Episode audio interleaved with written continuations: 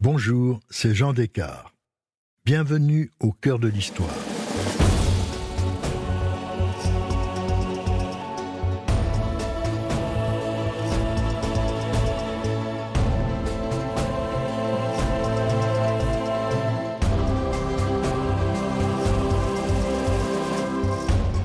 Dans ce troisième épisode de notre série sur les conseillers de l'ombre qui ont influencé les puissants, je vous raconte l'histoire du Père Joseph, un capucin très influent qui, au XVIIe siècle, mit son talent au service de Richelieu, donc au service du roi Louis XIII et de la France.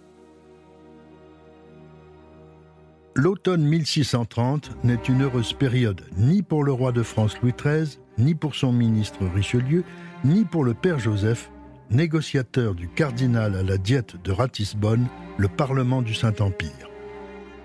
L'été n'avait déjà pas été très brillant. Après les victoires en Italie, notamment la prise de Pignerol dans le Piémont, des épidémies avaient frappé les armées royales. On les désigne d'une manière générale comme la peste. En fait, il s'agissait de rougeole et de typhus qui ont mis la guerre au point mort. D'autre part, de nombreuses villes de France s'agitent accablées d'impôts. Il y a eu des émeutes à Caen en mai, à Lyon en juin, à Laval et à Angers en juillet. Et par-dessus tout cela, la santé du roi n'est pas bonne. Son entérite chronique s'est réveillée. L'état de Louis XIII s'aggrave sérieusement le 22 août à Lyon. Il comptait partir faire la guerre en Italie, mais il n'est plus en état de le faire. Le 21 septembre, la fièvre et des douleurs intenses le reprennent. Le vendredi 27, Jour de son 22e anniversaire, il est au plus mal. Il se confesse et communie. Marie de Médicis, la reine-mère, qui ne pouvait alors plus supporter le cardinal de Richelieu car son influence pouvait l'éloigner du pouvoir, essaie d'arracher à son fils mourant le renvoi de son éminence. Le roi résiste. Le dimanche 29, on le croit perdu, quand, après moult saignées, le 30, le malade a une grande évacuation sanguinolente et noirâtre. Le ventre dur et tendu s'affaisse aussitôt. L'abcès est percé. Le malade est sauvé. Le roi est hors de danger, le cardinal respire, il est toujours ministre. Au même moment, le père Joseph, le conseiller occulte de Richelieu, accompagné d'un autre négociateur nommé Charles Brulard, se trouve en mission à Ratisbonne. La Diète, le Parlement des princes électeurs, s'est réuni à la demande de l'empereur Ferdinand II, qui voulait s'assurer de l'élection de son fils à sa succession. Le conseiller de Richelieu négocie avec les princes catholiques, Maximilien de Bavière notamment, pour empêcher cette élection. L'opération est une réussite. Mais le père Joseph est aussi là pour savoir quelles conditions l'empereur mettrait à la reconnaissance du duc de Nevers comme duc de Mantoue les Autrichiens soutenant les Guastalla. C'est la raison de la guerre de Louis XIII en Italie. L'empereur accepte de leur donner satisfaction au prix d'une paix générale, non seulement en Italie, mais en Allemagne et en Lorraine. Or, à ce moment-là, le père Joseph n'a pas d'instruction directe de Richelieu, le roi étant mourant à Lyon. Brulard et lui signent donc de leur propre chef le traité de Ratisbonne le 13 octobre. Ferdinand promet de donner au duc de Nevers l'investiture du duché de Mantoue et de laisser à la France Pignerol et Suse dans le Piémont. En revanche, la France s'engage à ne porter assistance à aucun ennemi de l'empereur, la Lorraine incluse. Quand il apprend la nouvelle à Roanne, Richelieu est horrifié. Il est à ce moment-là en bon terme avec les réformés. La signature de cet accord revient à abandonner en race campagne ses alliés protestants et à se priver de toute liberté de manœuvre en Allemagne. Il envoie à ses émissaires une lettre très sévère. Et au maréchal de Schönberg, il écrit l'extrême affliction qu'il ressent devant la faute que le père Joseph a commise en passant un traité insupportable. Louis XIII est tout aussi sévère. Un contre-projet de traité est envoyé à l'empereur. Il est aussitôt rejeté. Faute de ratification, le traité de Ratisbonne demeurera lettre morte. Jean-Christian Petit-Fils, dans la biographie qu'il consacre à Louis XIII, écrit En souvenir des services rendus par l'actif et dévoué Capucin, Richelieu se garda d'une punition sévère. Il le laissa purger sa disgrâce en son couvent parisien, avant de le rappeler quelques jours plus tard et de passer définitivement l'éponge sur la plus grosse bévue de sa carrière. Mais qui est donc ce Père Joseph à qui Richelieu, malgré son courroux et l'embarras dans lequel il l'a mis, pardonne si facilement la faute? François-Joseph Leclerc du Tremblay est né à Paris en 1577. Son père, président du Parlement, a aussi été ambassadeur à Venise. À 20 ans, l'adolescent s'engage d'abord dans l'armée, puis la quitte pour faire de brillantes études de théologie.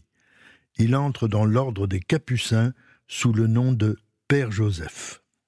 En 1603, il quitte le séminaire et il est nommé maître de philosophie à Paris.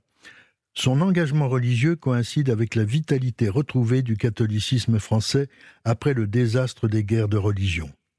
Il va se consacrer d'abord à la réforme de son ordre. En 1606, il fonde celui des filles du Calvaire. Puis, il se rend en Italie, se fait connaître au Vatican et prêche avec ardeur une croisade contre les Turcs, non seulement à Rome, mais aussi à Florence et à Turin. En France, il va s'allier à Charles de Gonzague, duc de Nevers. Ce personnage turbulent que Jean-Christian Petit-Fils qualifie de soldat de Dieu et Don Quichotte de la chevalerie féodale, fonde en 1617 l'ordre de la milice chrétienne destinée à la reconquête de la Terre sainte. Le père Joseph le soutient dans la création de cette milice, il s'agit évidemment d'un fantasme qui ne se concrétisera pas. Le Capucin prêche aussi une mission au Mans, à Angers et à Saumur. Elle a pour but d'envoyer des religieux au Canada et en Turquie pour tenter de convertir les populations locales. Il s'emploie aussi dans diverses provinces à la conversion des protestants. Son activité pastorale le fait remarquer à la cour de Louis XIII. On peut dire alors qu'il est une figure importante d'un mouvement qui s'appellera plus tard la contre-réforme. Il fonde également une maison de son ordre, les Capucins, à l'abbaye royale de Fontevraud, au carrefour de l'Anjou et de la Touraine. Il en modernise les règles. À cette entreprise, il associe l'évêque du diocèse de Luçon. Celui-ci est le confesseur d'Antoinette d'Orléans, coadjutrice, c'est-à-dire administratrice de l'abbaye. Or, l'évêque de Luçon se nomme Armand Jean Duplessis de Richelieu. Armand Jean Duplessis naît à Paris en 1585. Il a donc huit ans de moins que le père Joseph. Il est le fils de François Duplessis de Richelieu, capitaine des gardes d'Henri III et d'Henri IV, puis grand prévôt de France, une très haute fonction. Son père meurt en 1590 à 42 ans de maladie et d'épuisement. Couvert de dettes, il s'était lancé dans des entreprises maritimes et commerciales incertaines. Armand a alors 15 ans. Il est frappé par le dénuement de sa famille, ce qui explique le goût des affaires et de l'enrichissement du futur cardinal de Richelieu. Goût dont il expliquera d'ailleurs qu'il n'est pas contradictoire avec le service intransigeant de la couronne. Son frère aîné, Alphonse, devait recevoir l'évêché de Luçon qui faisait partie du patrimoine familial sauvegardé grâce à l'énergie de leur mère, Suzanne. Mais il y renonce pour entrer chez les Chartreux en 1605. Armand abandonne alors la carrière des armes qu'il avait entreprise pour conserver le bénéfice épiscopal à sa famille. Il restera cependant toujours marqué par sa formation militaire. Il est nommé évêque de Luçon par Henri IV en 1606, puis consacré à Rome par le pape l'année suivante. Il administre remarquablement son diocèse qu'il qualifie de plus crotté de France. Il encourage alors les missions paroissiales des capucins et des oratoriens qui travaillent à la conversion des protestants. Il ne le connaît pas encore, mais il a la même ambition que le Père Joseph.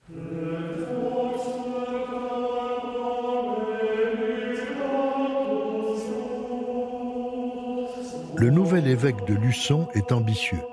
Sa brillante intelligence mérite mieux qu'un évêché de province. Après l'assassinat du roi Henri IV en 1610, sa veuve, Marie de Médicis, est nommée régente du royaume car le petit roi Louis XIII n'a que 9 ans. Après les premières révoltes de quelques grands personnages, dont le prince de Condé, elle décide de convoquer les États généraux en 1614.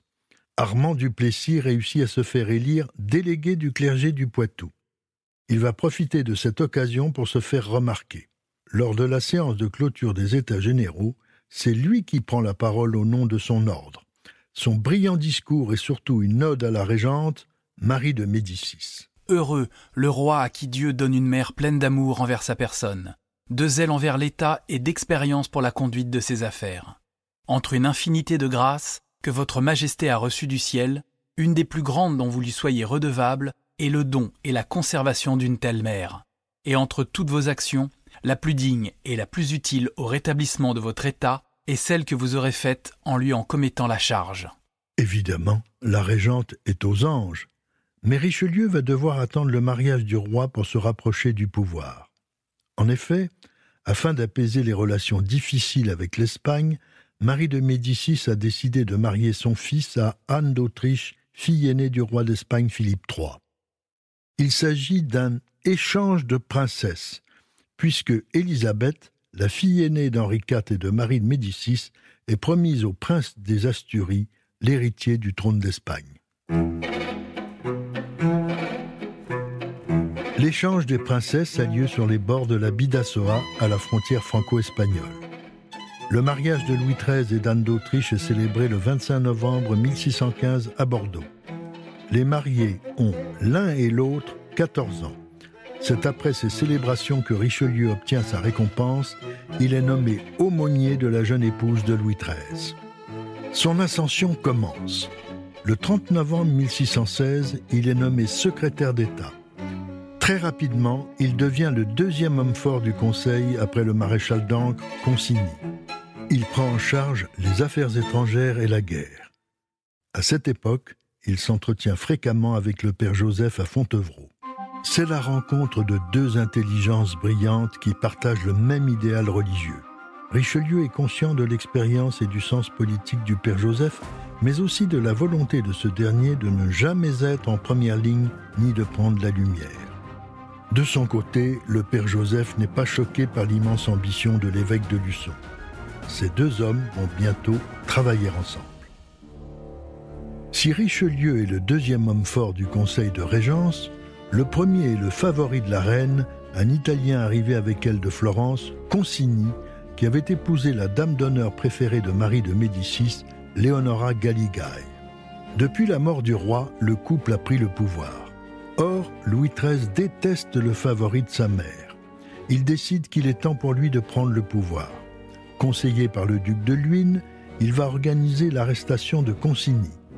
L'homme est arrêté et assassiné dans la cour du Louvre le 24 avril 1617. Sa femme est condamnée à mort comme sorcière, décapitée et brûlée. Quant à la reine-mère, elle est forcée à l'exil au château de Blois. Elle s'en évade dans la nuit du 22 février 1619 et gagne Angoulême où elle entre en résistance contre son fils. Proche de la reine, Richelieu est logiquement renvoyé dans son évêché de Luçon. Mais le roi a des regrets. Il voudrait apaiser les rapports avec sa mère. Le père Joseph lui conseille alors de faire appel à Richelieu. Il remet à l'évêque en disgrâce la lettre du roi lui demandant d'être son intermédiaire auprès de la reine-mère. Richelieu part immédiatement pour Angoulême. Grâce aux Capucins, le voilà de nouveau au cœur du pouvoir. Un couple politique vient de se former, il va incarner la suite du règne de Louis XIII.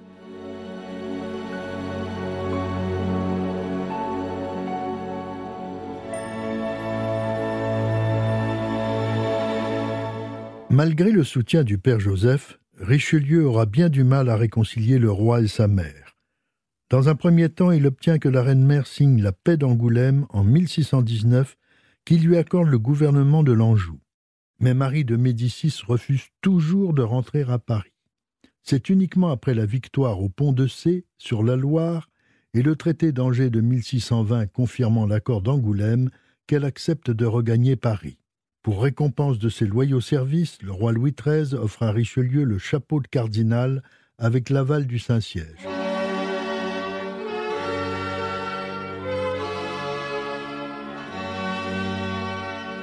Marie de Médicis a fait sa rentrée au Conseil, mais le roi se méfie toujours un peu de Richelieu, trop proche de sa mère.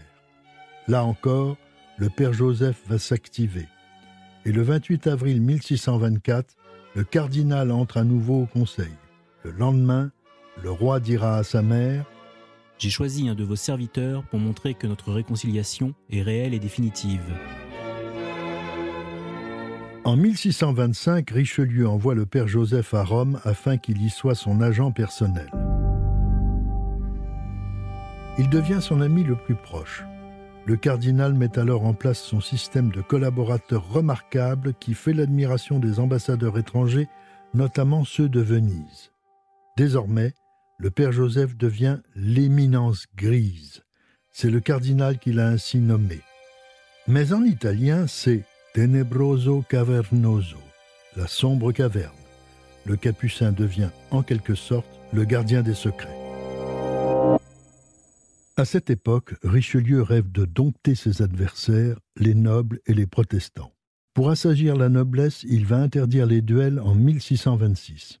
Sur le front des réformés, après bien des efforts diplomatiques, le cardinal obtient que la vallée de la Valteline, en Suisse, aux mains des grisons protestants, reste sous le contrôle des troupes pontificales qui l'occupent alors.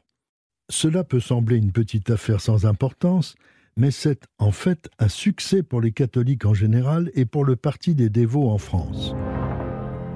Les protestants de France, dirigés par Rohan, se sentent menacés il décide de solliciter le roi Charles Ier d'Angleterre. Ce souverain va alors constituer une puissante base anglaise dans le triangle La Rochelle, Île de Ré, Île de Léron, qui va contraindre Richelieu à une intervention militaire, terrestre et navale. Outre le soutien aux protestants français, le roi d'Angleterre a une autre raison d'intervenir contre le roi de France, comme le rappelle l'historien Jean-Christian Petit-Fils c'était la volonté de Richelieu de créer une flotte, de développer des compagnies de commerce à monopole et de conquérir des bases coloniales. Le père Joseph lui avait communiqué de nombreux renseignements sur les mers lointaines et les possibilités de négoce avec les contrées d'Afrique, d'Amérique et d'Asie, grâce au compte-rendu des missionnaires capucins. Pour Charles Ier et pour l'Angleterre qui voulait maintenir sa première place sur les mers, ce projet était insupportable. Le 20 juillet 1627, le grand amiral de la flotte anglaise, le duc de Buckingham, débarque sur l'île de Ré et s'en empare. Le 10 septembre, La Rochelle bascule dans la rébellion. Richelieu décide d'intervenir. Avant de s'occuper de La Rochelle, il faut dégager les Anglais de l'île de Ré. Cela est fait dans la nuit du 7 au 8 octobre grâce aux 830 mousquetaires et fantassins de M. de Sourdis. Après quoi, il fait débarquer sur l'île un corps de 6000 hommes pour la défendre. Louis XIII décide de se rendre lui-même à La Rochelle. Il arrive le 12 octobre devant la ville assiégée. Il s'installe au manoir des Réaux, au village d'Étré, à une lieue au sud-est de la ville. Richelieu, lui, prend ses quartiers au château de Pont-de-la-Pierre, un peu plus au sud. Le père Joseph et ses proches collaborateurs occupent l'un des pavillons du jardin. Le cardinal fait construire une digue de 16 mètres de large et 8 de haut, longue d'un kilomètre et demi devant le port de La Rochelle. En son centre, un chenal d'une soixantaine de mètres laisse passer la marée.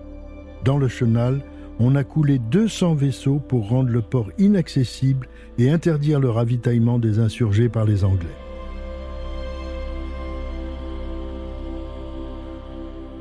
Le roi est fatigué. Il quitte La Rochelle le 10 février 1628, le siège est trop long. Il sera pourtant de retour à Étré le 17 avril.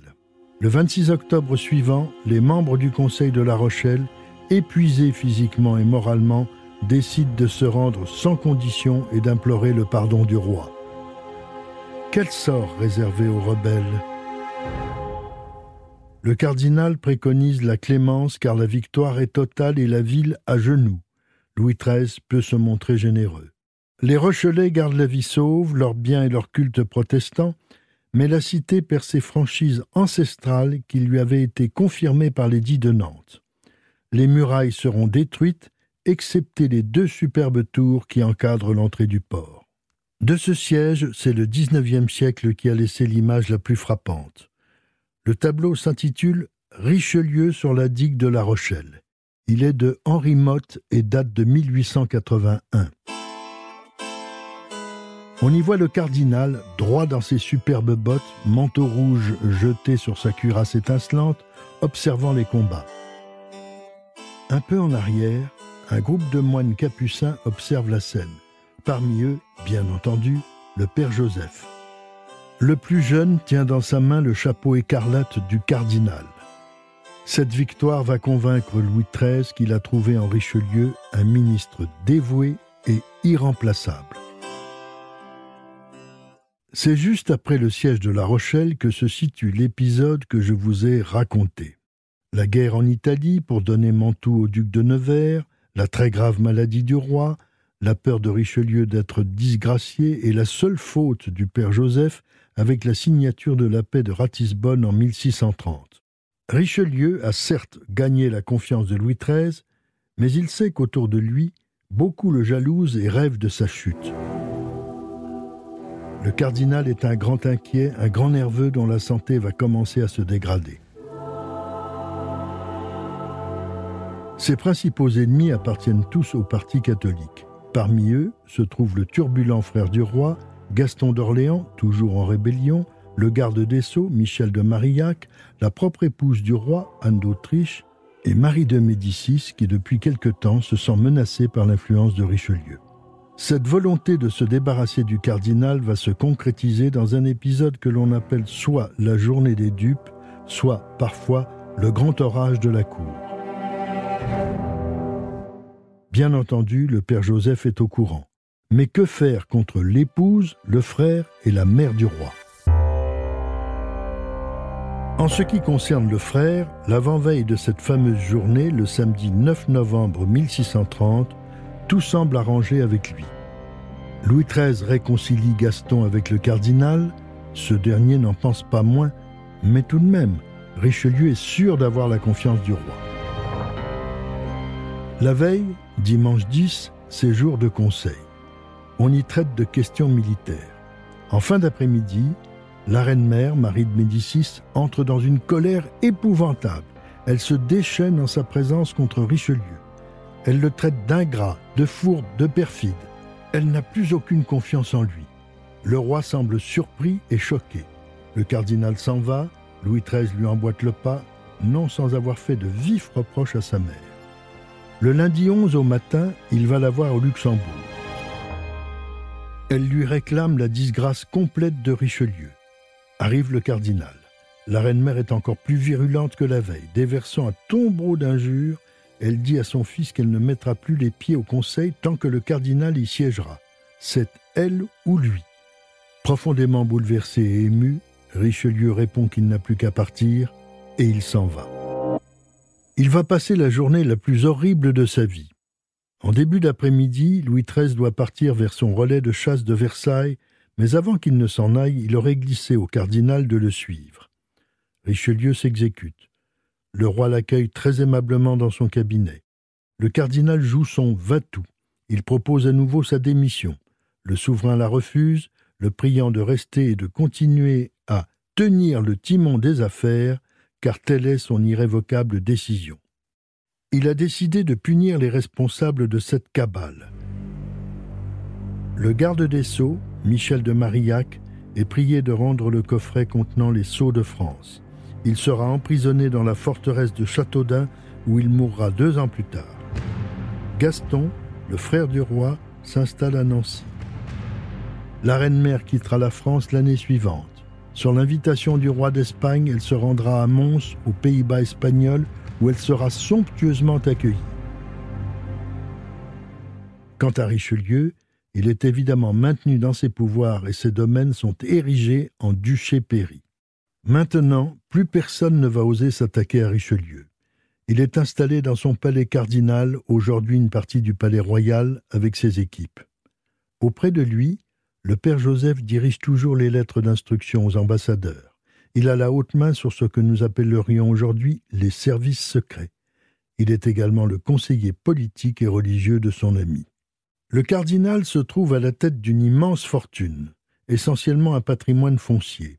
Il fait construire, non loin de Châtellerault, dans la ville qui porte son nom, un château aujourd'hui disparu. Il contenait d'inestimables collections de peintures et d'objets d'art accumulés par le grand ministre. Désormais, l'heure est plutôt à la guerre. La guerre de 30 ans contre l'Espagne et contre l'empereur. Elle s'achèvera après la mort du cardinal et celle du roi par les traités de Westphalie en 1648. Dix ans plus tôt, en 1638, Richelieu est heureux d'obtenir de Louis XIII le chapeau de cardinal pour le père Joseph qui ne l'avait pas sollicité. Malheureusement, le capucin meurt avant de l'avoir reçu. Pour Richelieu, c'est une immense tristesse. Il dira ⁇ Je perds ma consolation, mon unique secours, mon confident et mon ami. Malgré cette douleur, Richelieu se réjouira, avec la France entière, de la naissance du dauphin le 5 septembre 1638. Louis XIII et Anne d'Autriche ont enfin un héritier, après 23 ans de mariage. Un miracle, c'est le futur Louis XIV. Richelieu s'éteint en 1642, un an avant la mort de Louis XIII. Son tombeau se trouve dans la chapelle de la Sorbonne qu'il a fait construire. Il y avait été élève. En 1717, le tsar de Russie, Pierre le Grand, lors de sa visite en France, viendra s'y recueillir. Il dira, en s'adressant à l'illustre défunt, Grand homme, je donnerai la moitié de mon royaume à un ministre tel que toi pour qu'il m'apprenne à gouverner l'autre. Le tsar oubliait le père Joseph sans qui, on peut le penser, Richelieu n'aurait peut-être pas été aussi grand.